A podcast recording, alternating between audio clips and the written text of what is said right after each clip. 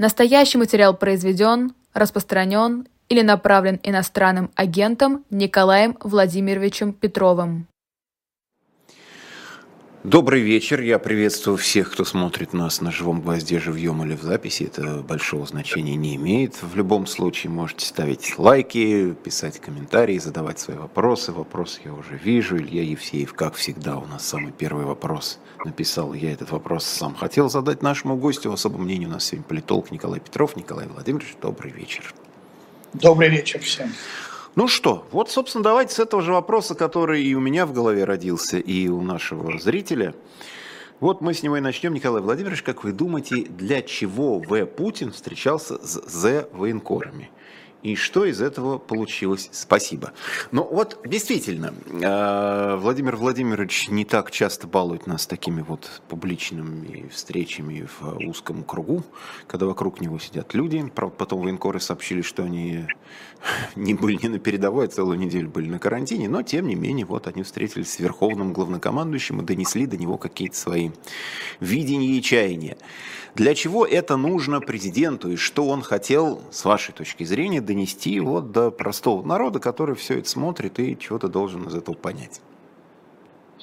Мне кажется, что мы приближаемся к некой развилке, а, когда после завершения украинского контрнаступления так или иначе придется решать, а, что делать дальше, либо сохранять вот эту ситуацию войны на истощение, либо э, проводить эскалацию, с которой выступал Пригожин.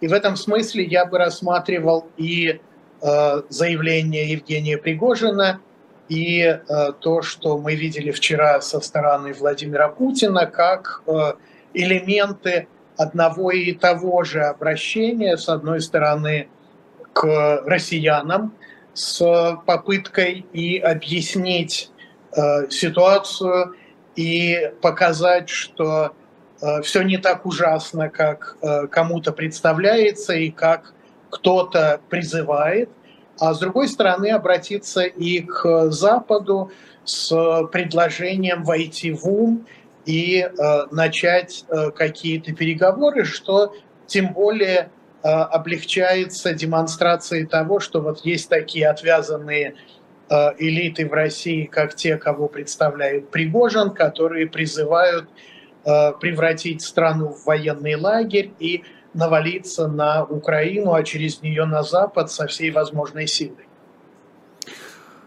Как вам кажется, до народа это послание дошло, вот этот иностранным словом месседж? То есть э, цель такая, но можно же воплотить замысел. А можно воплотить его так, что остается только развести руками и сказать, что цель не достигнута, мы вообще не поняли, что вы нам хотели сказать и что это такое. Вызвать непонимание, вместо понимания вызвать недоумение и даже возмущение у кого-то.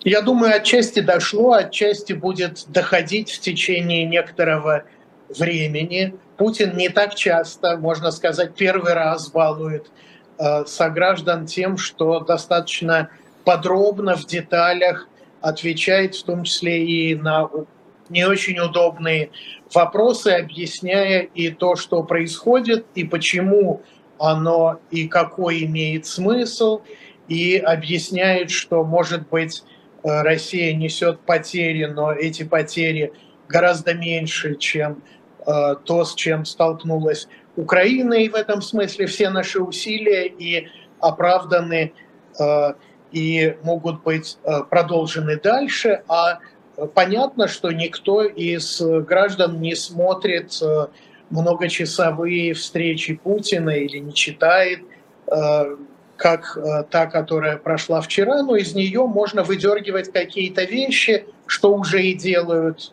интерпретаторы, и судя по тем оборотам, просторечию, которое активно использовал Путин, это как раз и адресовано таким простым рядовым гражданам, а не каким-то э, сложным элитам.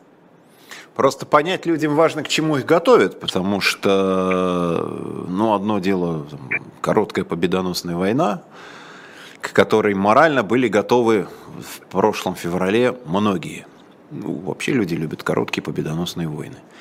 А другое дело, когда перспектива не очень понятна, Путин же все равно не сформулировал в итоге, какие стоят перед специальной военной операцией цели – говорили, что они могут как-то корректироваться, меняться, но в общем, какие они хотя бы приблизительно, вот что называется, по пунктам, ну, кроме того, что прозвучало тогда еще про денацификацию и демилитаризацию, сейчас это как-то даже и не проговаривается дополнительно, просто говорит, цели будут так или иначе выполнены.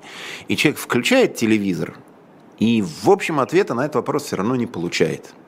То есть до которого момента это будет происходить и когда мы поймем, что вот случилось. Когда вот куранты пробили, мы поняли, что вот наступил полночь, там Новый год. А здесь вот эти вот куранты, они когда пробьют и как это будет выглядеть результат, вот Сережа никто не понял. Я думаю, что перед Путиным стояла непростая задача объяснить людям, э, почему они должны позитивно воспринимать э, войну, которая идет уже гораздо больше года – которая не решила ни одну из тех целей, э, что даже в общем самом виде формулировались изначально, и он, в общем, наверное, с этим более или менее справился. Да? Он объяснил, что это не мы начали войну, войну-то начал Запад, а наша специальная военная операция, она как раз призвана закончить эту войну, но потому как Путин это все объяснял, это никогда не закончится, да, потому что а, Запад все время а, строит козни против России, он на нас через Украину напал, и пока мы не докажем Западу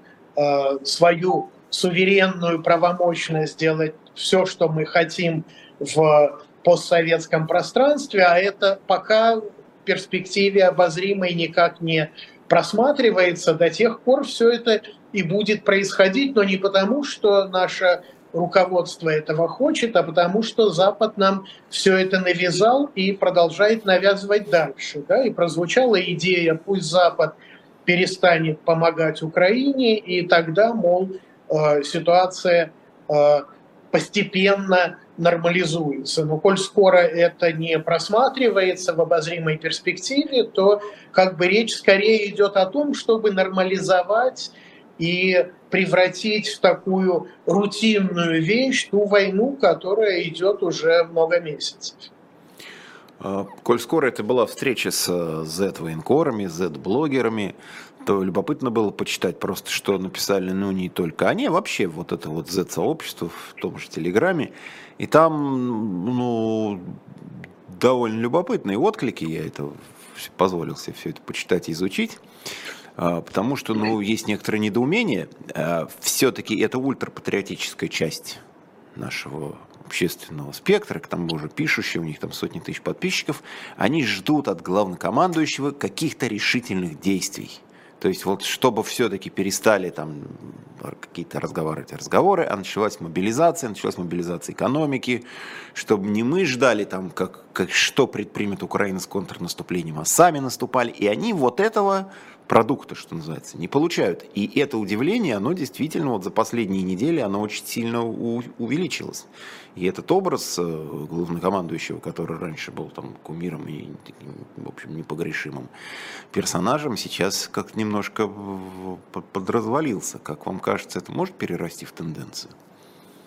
Ну, оно уже э, совершенно не новое, это ощущение, да, и кроме того, что чисто риторически Путин что-то повторял из того, что мы слышим уже больше года, да, если, скажем, Украина будет обстреливать какие-то пограничные территории, то России придется э, установить зону безопасности такую, чтобы этого у Украины не получалось. Мы видим повторение того, что не было реализовано тогда и очевидным образом не будет реализовано сегодня. То есть в риторическом плане Путин э, пытается соответствовать тем э, запросам и отвечать на ту критику, которую он э, слышит. С другой стороны, Кремль, мне кажется, уже достаточно хорошо приручил военкоров, и это, собственно, мы наблюдали и вчера тоже, да, они ведут себя так, как им позволено вести. Сама встреча выглядела немного как встреча главнокомандующего с таким рядовым солдатским народом, да, на ней даже не присутствовал никто из э, обычно присутствующих чиновников администрации президента, и Путин позволял себе как бы шутить и по-разному обращаться, э, в том числе и на ты к э, своим собеседникам, но в целом, мне кажется, вот та угроза, которую собой представляли не очень э, в начале войны контролировавшиеся военкоры, она уже преодолена Кремлем так или иначе. Наверное, какая-то часть Э, критики, в том числе и в виде жесткой критики, останется, но мейнстрим военкоров, по-моему, он уже достаточно контролируется Кремлем. То есть, в общем, они более-менее... Это тут было любопытно, когда пришел Александр Сладков, на один из известнейших военкоров, там, блогер-миллионник, а, когда пришел э, на Россию один, там Скобеев, Попов, он говорит, ну вы мне скажите, что сказать, я скажу. Он говорит, я сидел неделю на карантине, передовой не был, ну говорит, вы мне скажите, что сказать, я скажу, вот что надо сказать. То есть, в общем, примерно... Но мы, мы ведь с ними э, попадаем в ситуацию, в какой были с э, оппозиционными так называемыми партиями системной оппозиции до э, того момента, когда они были вообще полностью подчинены Кремлем, да, то есть было разрешено критиковать исполнение тех э, э, мудрых э, указов и решений, которые делает президент, но не критиковать самого президента. Вот то же самое будет и уже разрешено военкорам, да, они могут как угодно, хотя в известных рамках, критиковать то, как ведут себя военачальники, то, как решаются задачи на земле, но не верховного главнокомандующего. То есть, в общем, критиковать средства, но не цель. Да, и э, то, что они приняли эти правила игры, в э, достаточной степени продемонстрировала как раз вчерашняя встреча. Вот, еще один момент, который вызвал э, некоторые недоумения, но уже у, ну, практически у всех, и который и по одну сторону, и по другую. Путин не первый раз уже, мягко говоря, не первый раз говорит о том, что вот нас обманули, нас кинули, были определенные договоренности, Запад нас обманул, Украина нас обманула, ну и там экскурс в историю, там вглубь уже на, на пару десятилетий, даже уже куда-то в ельцинскую эпоху. Вот куда-то, вот, вот туда. Но, с другой стороны, это выглядит немножко странно, потому что Россия супердержава, значит, э, в России вставала с колен, ей руководит сильный, мудрый лидер – а такое впечатление, что мы всякий раз зависим от того, как поведет себя Запад. Он нас обманет или соблюдет свои договоренности, даст обещание или не даст обещание, поможет Украине или перестанет помогать Украине. И в каком-то все время обиженном таком состоянии, вот нам не поверили, нам не сказали, нас, нас обманули, и, и вот как будто от нас-то ничего не зависит, а все зависит от поведения как раньше говорили, наших партнеров, которые вот они что хотят, то они и делают, а мы вынуждены на это всякий раз реагировать и обижаться потом. А, да, это такая гремучая смесь э, мании величия с комплексом неполноценности, которую мы наблюдаем все время. Да? Можно как угодно критиковать э, и э, ругать Запад, но когда в очередной раз предлагается какой-то удивительный людоедский законопроект, то часто в качестве обоснования звучит то, что в Соединенных Штатах сто лет назад, а во Франции и Германии 10 лет назад нечто подобное уже принималось. То есть мы продолжаем ориентироваться э, на них. И в этом смысле, мне кажется, э, Путин э, он немножко зеркалит э, те настроения, которые существуют в обществе, и когда он говорит, что мы пришли к странам Запада и сказали, что мы свои буржуинские, а нас все равно не приняли, мне кажется, это находит э, полное понимание в душе э, рядового россиянина. Да, можно в этом видеть какую-то шизофрению, э, как и в том, что постоянно идут отсылки на, или шли до недавнего времени на лихие 90-е и так далее, но в принципе э, человеческое сознание и устроено так, что там уживаются самые разные вещи. Если мы говорим о том, что э, базой для восприятия того, что происходит у многих, э, является ресентимент, да, ощущение того, что нас обидели, с нами поступили нечестно, обещали одно, а не выполнили свои ожидания. Это все, в общем, встречает очень позитивную реакцию и понимание в душе простого россиянина.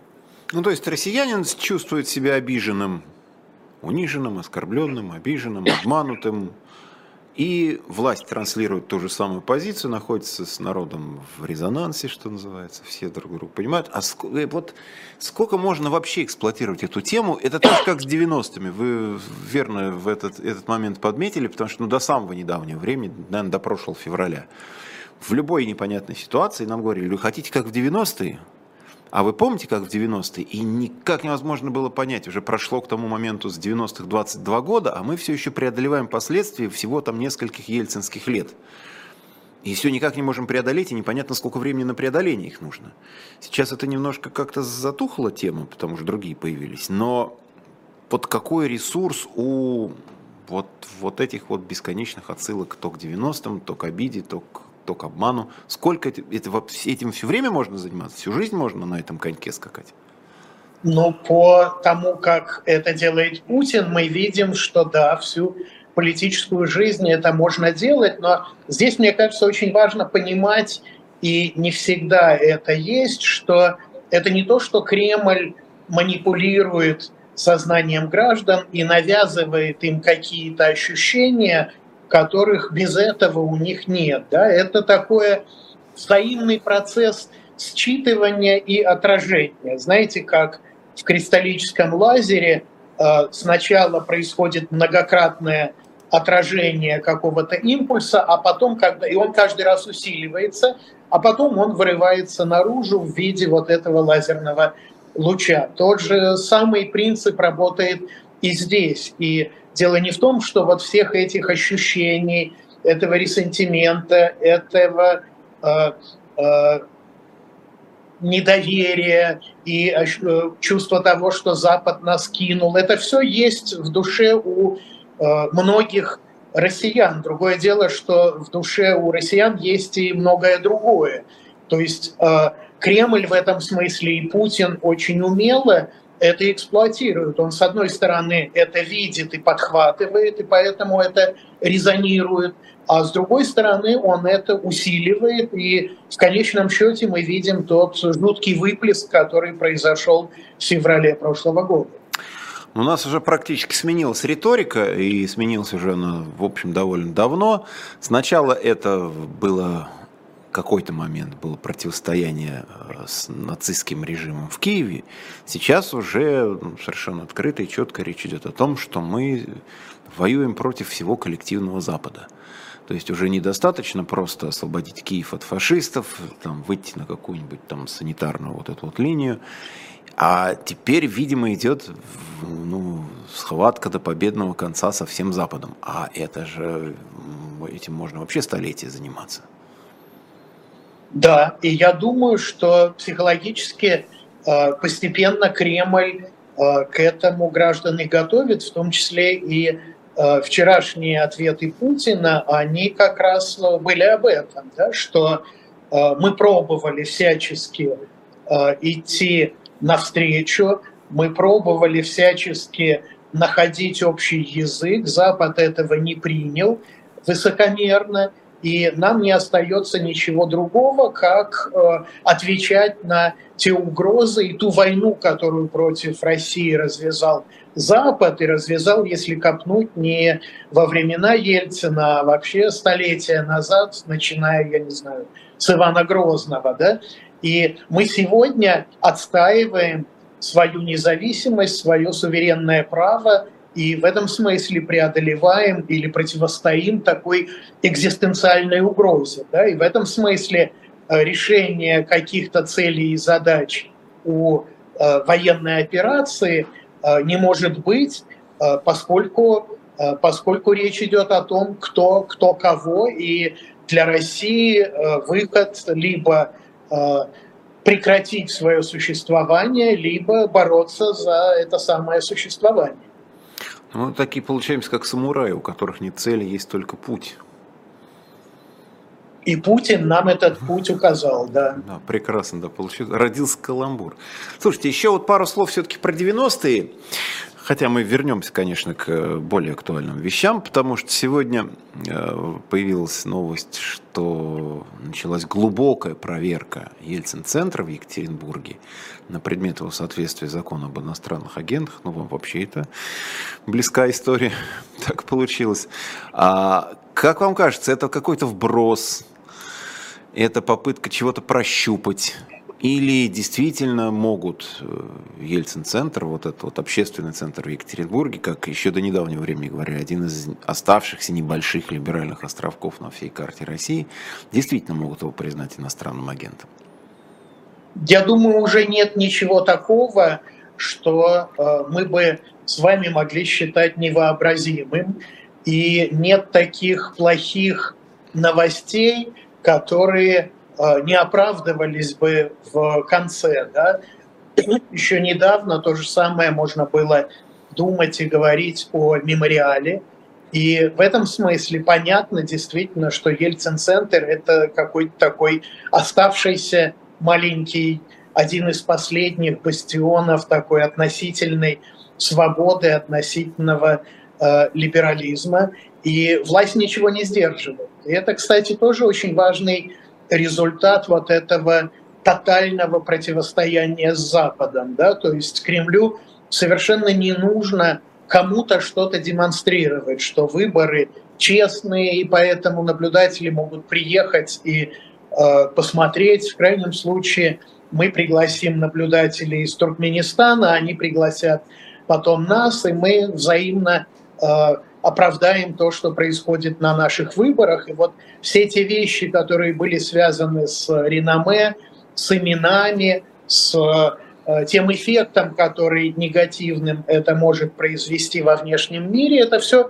ушло. А раз это ушло, то как бы здесь работает чистый принцип функционализма с одной стороны, а с другой стороны работает такая набравшая и набирающая инерцию репрессивная машина. Чем, в конце концов, Ельцин-центр лучше многих других организаций, которые на протяжении последних двух лет э, шаг за шагом прикрывались Кремлем, тем более, что в отношении Ельцин-центра это не был такой гром среди ясного неба, постоянно возникали депутатские запросы относительно его проверки и так далее. Поэтому, мне кажется, нужды в сохранении его у Кремля нет. И просто так кому-то э, грозить и э, на основании этого требовать, чтобы, э, соответственно, уважали бы те желания, просьбы и приказы Кремля, которые имеются, у э, Кремля нет, поэтому можно ожидать э, всего чего угодно, в том числе и закрытие Ельцин-центра, тем более, что сам Ельцин тоже ведь э, это не совсем такая священная корова для Путина, которого он, по сути дела, посадил в кресло президента. Да? Сначала Путин довольно осторожно как-то отделял Ельцина от того э, безобразия, которое с его точки зрения творилось в 90-е годы, а от развала Советского Союза, в котором Ельцин принял активное участие и так далее. Но сегодня, мне кажется, это уже не работает. И в этом смысле, снявши голову, по волосам не плачут. Но тут ведь какой есть момент? Это ну, для западной аудитории, наверное, это уже не так важно. И там уже Ельцина, наверное, не так хорошо помнит. И не такой это там символ. Но э, это же все-таки для внутреннего пользования очень важный момент. Э, до сих пор ну, мы говорили про наследие 90-х, про лихие 90-е, но почему надо именно сейчас это, вот, вот такую вот точку ставить? Сейчас-то что вдруг вспомнили? Уже вроде бы и из повестки это как-то потихоньку ушло, вот эти вот проклятия в адрес 90-х годов. Почему именно сейчас надо расправляться с Ельцин-центром, если это действительно так и задумано?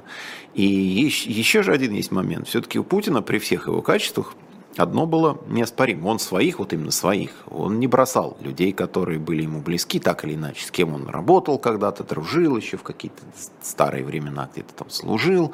Они все более-менее пристроены. Они все при каких-то, что называется, должностях уж каждому хоть какое-нибудь местечко нашли. И он все-таки какие-то данные личные им обязательства кому-то, он до сих пор соблюдал, в том числе и по отношению к семье Бориса Николаевича. Казалось, что вот наличие Ельцин-центра – это вот одно из таких обязательств, одно, одна из тех вещей, которые будут терпеть, просто потому что Путин лично вот так вот решил эти обязательства соблюдать, что от, Ельц, от существования Ельцин-центра, по большому счету, ну, ни горячо, ни холодно уже. То есть, получается, он еще и по-человечески готов будет тогда пойти на нарушение каких-то э, постулатов, которые он соблюдал всегда. Нас не удивляет, что Путин на протяжении всех лет нахождения у власти э, ослаблял и демонтировал формальные э, институты, официальные политические институты, будь то выборы, парламент, правительство, все что угодно. И с какого-то времени, и уже довольно давно, э, он ушел вот от этих неформальных, таких немножко мафиозного плана обязательств. Да? В том, что касается Ельцина, мне кажется, их договоренности работали в первый президентский срок, который как бы считалось, что Путину обеспечил Ельцин, и уже э, в завершении этого первого срока э, произошли замены чиновников и в администрации президента, и в правительстве. И в этом смысле все те обязательства, которые Путин, по-видимому, таки давал, они были, с его точки зрения, по крайней мере, выполнены. Да?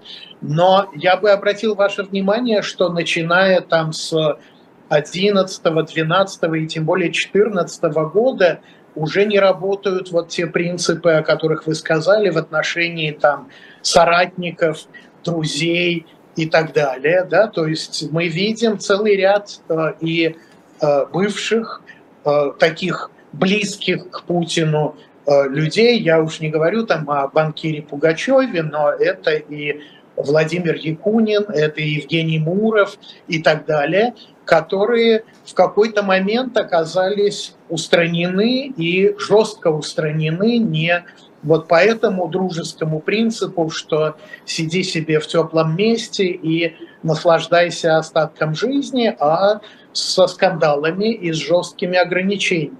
Мне кажется, вот этот функционализм, он заключается в том, что на какое-то время договоренности действуют. Я не знаю, нарушают их те люди, которые потом подвергаются более жесткому давлению или не нарушают, но с течением времени это все ослабевает и уходит. А сегодня Путин э, входит в историю, и в этом смысле сам Ельцин, который крайне непопулярен в общем в стране, и в этом смысле э, сделать что-то против него и против его имени, это скорее в плюс Путину, чем в минус в глазах общественного мнения, да, а Путин, он э, не должен быть наследником э, Ельцина, он, э, собственно, должен быть президентом-основателем. И вот это кстати, очень интересная коллизия. Да? Ельцин был первым президентом России, а Путин уже как бы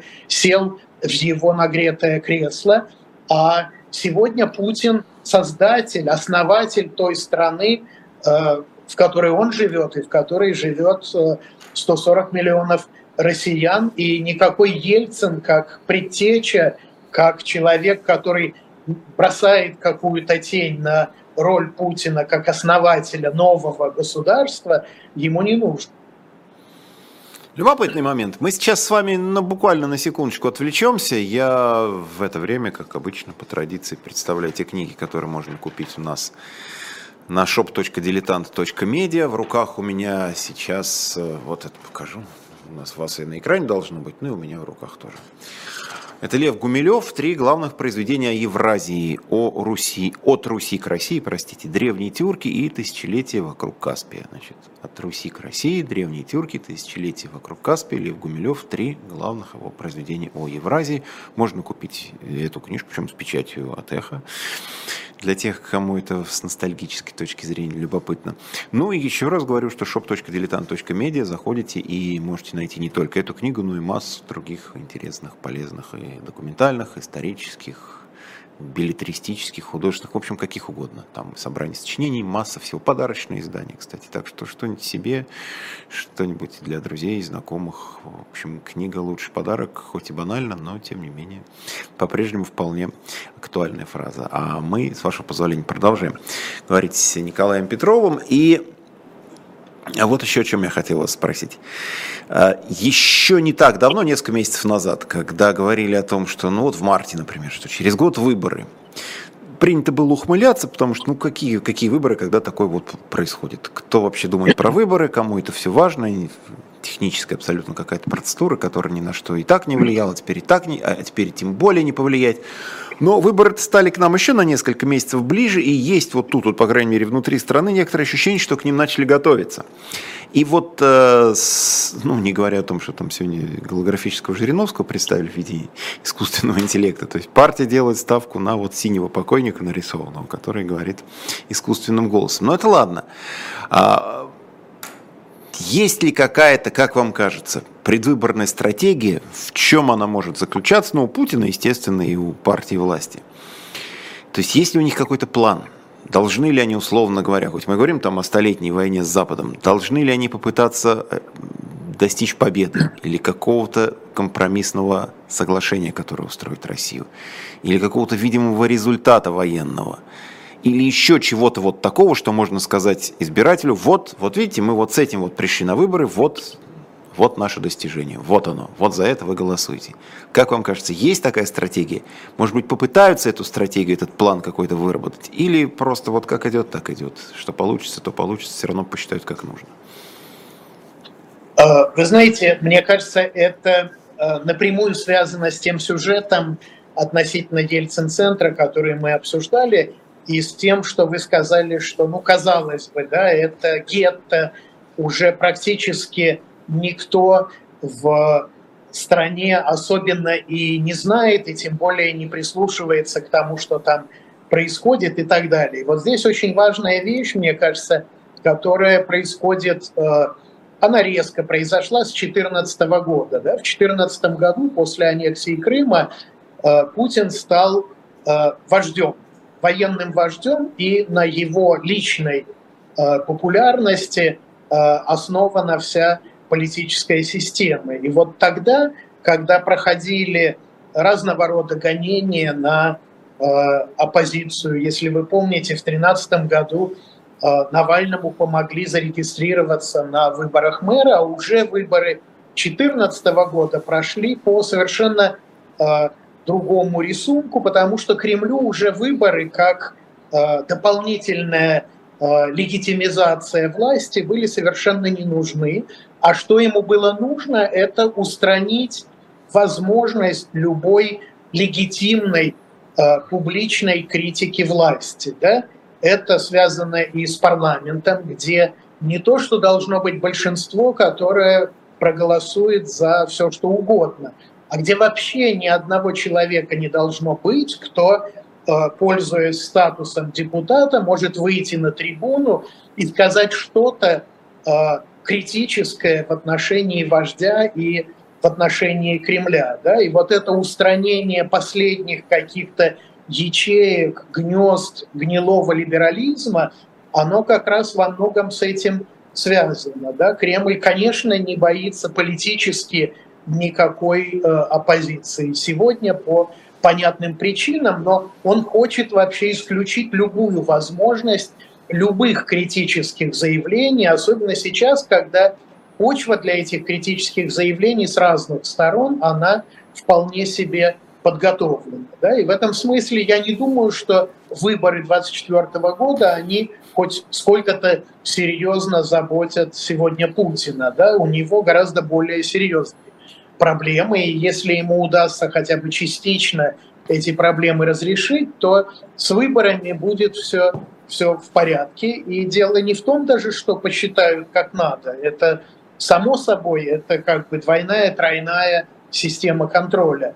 Но дело еще и в том, что пока в руках у Кремля вся информационно-пропагандистская машина, и идеи у гражданина не проголосовать за Путина и возможности проголосовать за кого-то другого, в общем, нет. Поэтому можно ожидать всего чего угодно. Да? Вот то, что заявил относительно недавно Сергей Миронов, что партия не будет выставлять своего кандидата, потому что идет э, военная операция, и у нас один единственный вождь и верховный главнокомандующий. Я думаю, что такие заявления мы можем услышать и со стороны э, других партий, и будут какие-нибудь голограммы Жириновского славить, э, славить Путина как военного вождя, но, конечно, никакой реальной, серьезной, да даже декоративной, демонстративной, имитационной конкуренции на выборах не будет. И в этом смысле Кремль абсолютно спокоен. Собственно, до выборов-то осталось уже меньше года. Ситуация вполне контролируется и э, каких-то радикальных изменений в ней не происходит, а за победу уже сейчас выдается то, что мы больше года противостоим колоссальной злой силе э, э, всеобщего тотального коллективного Запада и противостоим вполне себе успешно. То есть Кремлю не нужны победы в виде новых захваченных городков и поселений в Украине, сам факт того, что война идет, идет война на истощение, и, по всей видимости, к марту следующего года вряд ли что-то здесь изменится кардинально, уже само по себе выдается как большая наша победа. Но при этом все-таки радикальных решительных шагов, которые ждут от Путина, их до сих пор нет. Что ему мешает, например, провести еще одну волну мобилизации? Что мешает ему мобилизовать экономику по-настоящему, переведя на военные рельсы, хотя бы то, что можно реально тут перевести, потому что понятно, что сейчас не та экономика, которая была там при Сталине, когда вспоминают вот Великую Отечественную войну, другая экономика, другой совершенно, другой мир был. Понятно, что сейчас так не может быть, поставить 14-летних подростков и 16 часов в сутки вытачивать снаряды, но все-таки мобилизовать и усилить влияние, допустим, военно-промышленного комплекса, наверное, можно было бы, и тем не менее этого не происходит, так как этого ожидает радикальная часть общества. Как вам кажется, почему, почему бы, собственно, этого и не сделать? Если народ все равно поддержит, терпит, проголосует, бояться нечего.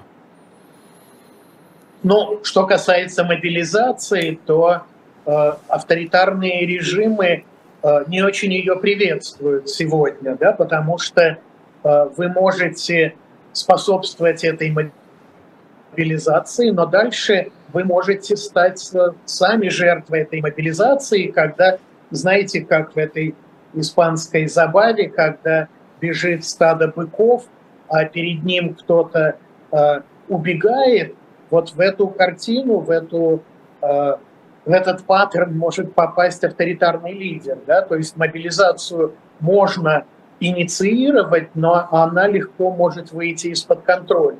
Кремль вполне устраивает как бы пассивная э, готовность э, мириться с тем, что он делает, и с тем, что происходит в стране, и мобилизация не нужна. Это не значит, что ее не будет, да, и не случайно Путин вчера, говоря не один раз о том, что мобилизации не будет, каждый раз добавлял, что сегодня ситуация такая, что она не нужна. А завтра ситуация изменится, и тогда к этому придется э, обратиться. Хотя, конечно, спокойнее жить без этого.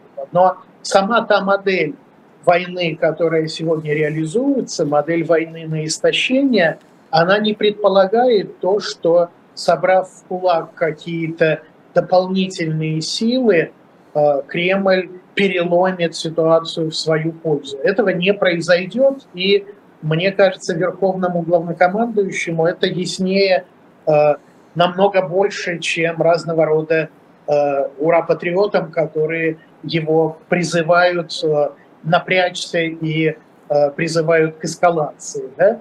Но вот то, о чем вы говорили с мобилизационной экономикой, мне кажется, что это рано или поздно произойдет, и скорее рано, чем поздно. Да? Сегодня мы видим, в том числе и во время Петербургского форума, да, что правительство сталкивается не просто с большим дефицитом э, бюджета, но и с отсутствием необходимого для реструктуризации экономики объема инвестиций. Где брать эти инвестиции? Один вариант, и он постепенно реализуется, шаг за шагом, но эта постепенность, она очень быстрая, да? принимаются решения о том, чтобы фактически национализировать ту э, собственность, которая э, принадлежит иностранным владельцам до сих пор, да, но дальше, конечно, будет усилено давление не вот такое минимальное, как мы наблюдали недавно в виде налога на сверхприбыли, а гораздо более серьезное на бизнес, и бизнес будет э, вынужден все это делать, а дальше, наверное, придет черед и граждан, и вот разного рода займы на э, войну и восстановление, они, мне кажется, в этой модели неизбежны и в достаточно короткой перспективе. Но вчера-то как раз было очень видно, на что рассчитывает Путин. Да? Он не рассчитывает переломить военным образом ситуацию, а он рассчитывает на то, что Запад устанет, Западу надоест, и вот этот расчет, он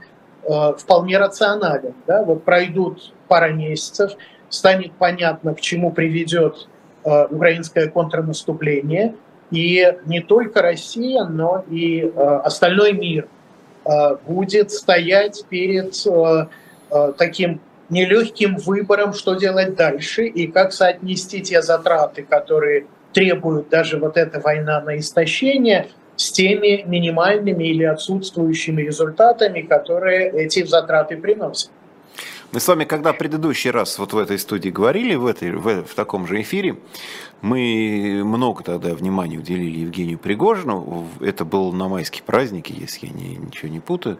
Ну, соответственно, прошло полтора месяца. Как вам кажется, за этот, за, за этот срок, Бахмут, кстати, за это время был взят, э, как-то его важность этой фигуры, влияние его, оно изменилось? Или даже, может быть, не влияние, а положение вот в этой вот иерархии, как вам кажется, изменилось ли? Э, ну, мне кажется, во-первых, что действительно очень удачно мы с вами говорили тогда, когда был сделан э, Кремлем первый ход, да, то есть Пригожин выступил с, но, с манифестом э, партии эскалации войны, и после некоторой паузы выступил вчера Путин с идеей о том, что этой эскалации сегодня не будет. Да? Мне кажется, что это все так и задумывалось в рамках путинского такого э, антинегативного популизма. Да? То есть сначала создать угрозу, страшилку, а потом прийти и сказать, что будет плохо, но не так плохо, как, как вы думали, что, собственно, вчера, вчера и произошло. И в этом смысле Пригожин, мне кажется, сыграл э, очень важную политическую роль и внутри страны, и э, для внешнего пользователя. И дальше, я думаю, он эту роль будет э, продолжать играть не вот в этих конкретно э, обстоятельствах, но в других, да, то есть в этой самой волне, войне на истощение роль вот таких квази армейских структур, как ЧВК «Вагнер» и другие ЧВК, как кадыровцы, она достаточно велика, потому что она позволяет легче с меньшими формальностями решать и более эффективно в чем-то решать те задачи, которые э, вдруг возникают во время военных действий. Я не думаю, что Пригожину светит какая-то большая политическая карьера, хотя почему нет, может и это произойдет. Но свою инструментальную роль и роль не просто Э, руководителя военизированной структуры, но и человека, который может играть в политические поддавки или политическую игру, он, конечно, вполне с ней справился, и в этом смысле, я думаю, вполне может быть использован в будущем. Я как раз вот об этом хотел спросить, но вы уже почти ответили на этот вопрос. Есть ли какие-то у него политические амбиции, политические перспективы? Потому что когда, ну, даже формальная парламентская партия, такая как «Справедливая Россия», не выдвигает никакого кандидата, и остальные, видимо, тоже не будут выдвигать сильных кандидатов, все равно же какой-то запрос э, на каких-то людей есть подспудно чтобы что-то вот такой вот кто-то, вернее, такой появился, тем более, когда мы видим, что президент уже не так силен, как прежде, не, не вселяет такой уверенности, как он вселял раньше. Все равно же может возникнуть запрос на какого-то сильного, еще более сильного лидера, как в свое время Путин на контрасте с Ельцином был молодой, не пьющий, энергичный, хорошо говорящий, все равно с крепким рукопожатием. И на контрасте это тогда очень здорово сыграло. Может быть и сейчас появится такой человек, как Пригожин, который говорит хорошо, правильно, брутально, тоже, в общем, харизматичный, с какими-то, в общем, понятными людям представлениями о жизни. Может, и как-то в его пользу это сыграет вся ситуация? Или это, в общем, так, скорее, фантазии? Что касается политических амбиций, я думаю, что, конечно, они у него есть. И странно было бы, если бы э, публичный политик, а Пригожин, безусловно, таковым является, почти в полном вакууме, да, э, чтобы публичный политик не имел э, политических амбиций. Э, с другой стороны, он отчасти удобен и Кремлю. Да? Он, в отличие от Путина в сравнении с Ельциным, просто на несколько лет младше Путина, и при этом он, как Янукович, который в расчетах Кучмы должен был сыграть роль такого неприемлемого и в этом смысле слабого кандидата в президенты в силу своего уголовного прошлого и так далее. Вот все это присутствует у Пригожина тоже. Но, конечно, это было бы очень опасной игрой, поэтому, потому что у Пригожина есть, в отличие, скажем, от генерала Лебедя в свое время, у Пригожина есть ресурсы и финансовые, и военные, хотя известно, что финансовые ресурсы Пригожина, они очень легко могут быть э, перекрыты, тем не менее он, конечно, не марионетка и не абсолютно зависимый от Кремля человек, и в этом смысле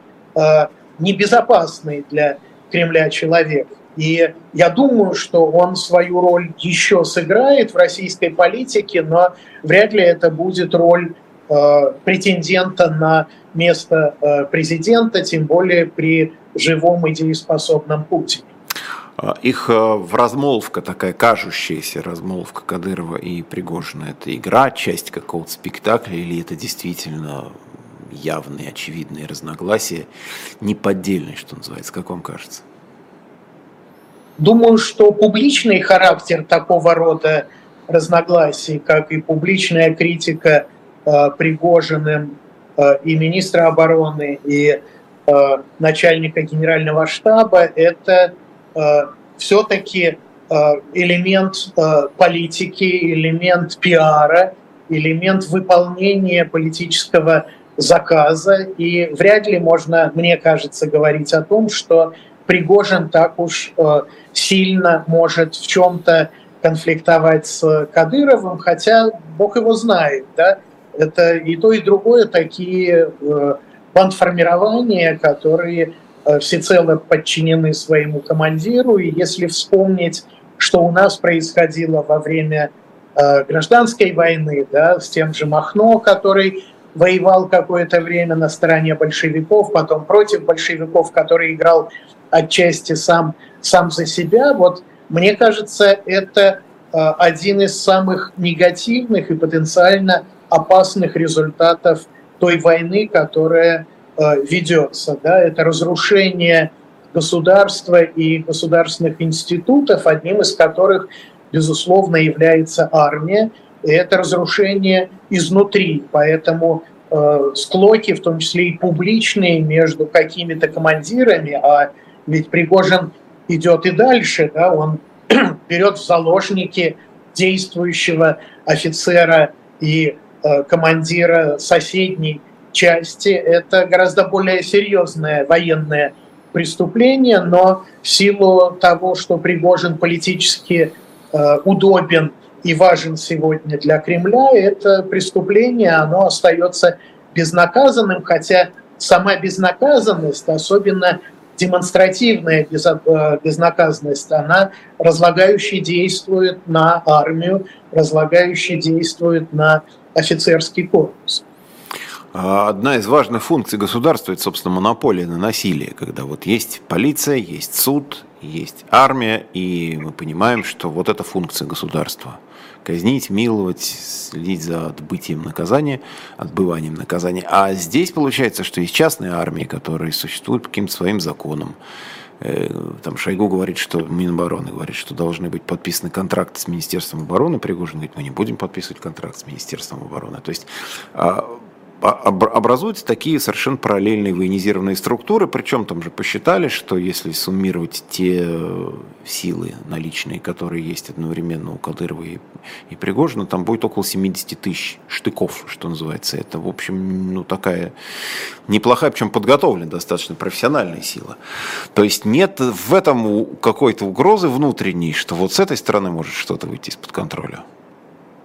Угроза есть, и в этом смысле исторически, я думаю, одно из самых главных преступлений Путина в том, что он э, шаг за шагом э, разрушал и э, почти разрушил российское государство. Да? Вот была э, лет э, несколько назад опубликована книжка «Мафия Стейт», которую по материалам сначала Венгрии, а потом целого ряда постсоциалистических стран, включая Россию, э, подготовил венгерский э, исследователь Балент Мадер.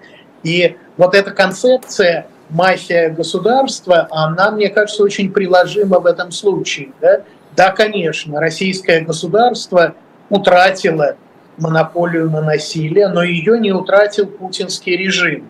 Да, в этом смысле это такой немножко мафиозный режим, где есть глава мафии в данном случае, которому подчинены вот эти отдельные военизированные формирования, включая в том числе российские вооруженные силы и те отряды, которые сегодня помимо вооруженных сил участвуют в войне в Украине. И пока Путин жив и находится э, в состоянии как бы контролировать весь этот политический режим, это не выглядит такой уж э, большой угрозой, да?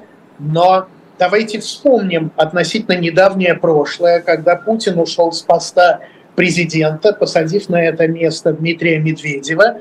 Что тогда говорил Кадыров в отношении Медведева? Он говорил, что он лоялен лично Путину, а не президенту Российской Федерации. Да, и в этом в смысле то, что произойдет после ухода Путина, не может не вселять тревогу. Да? Это будет ситуация развалин, развалин и экономических, развалин и политических.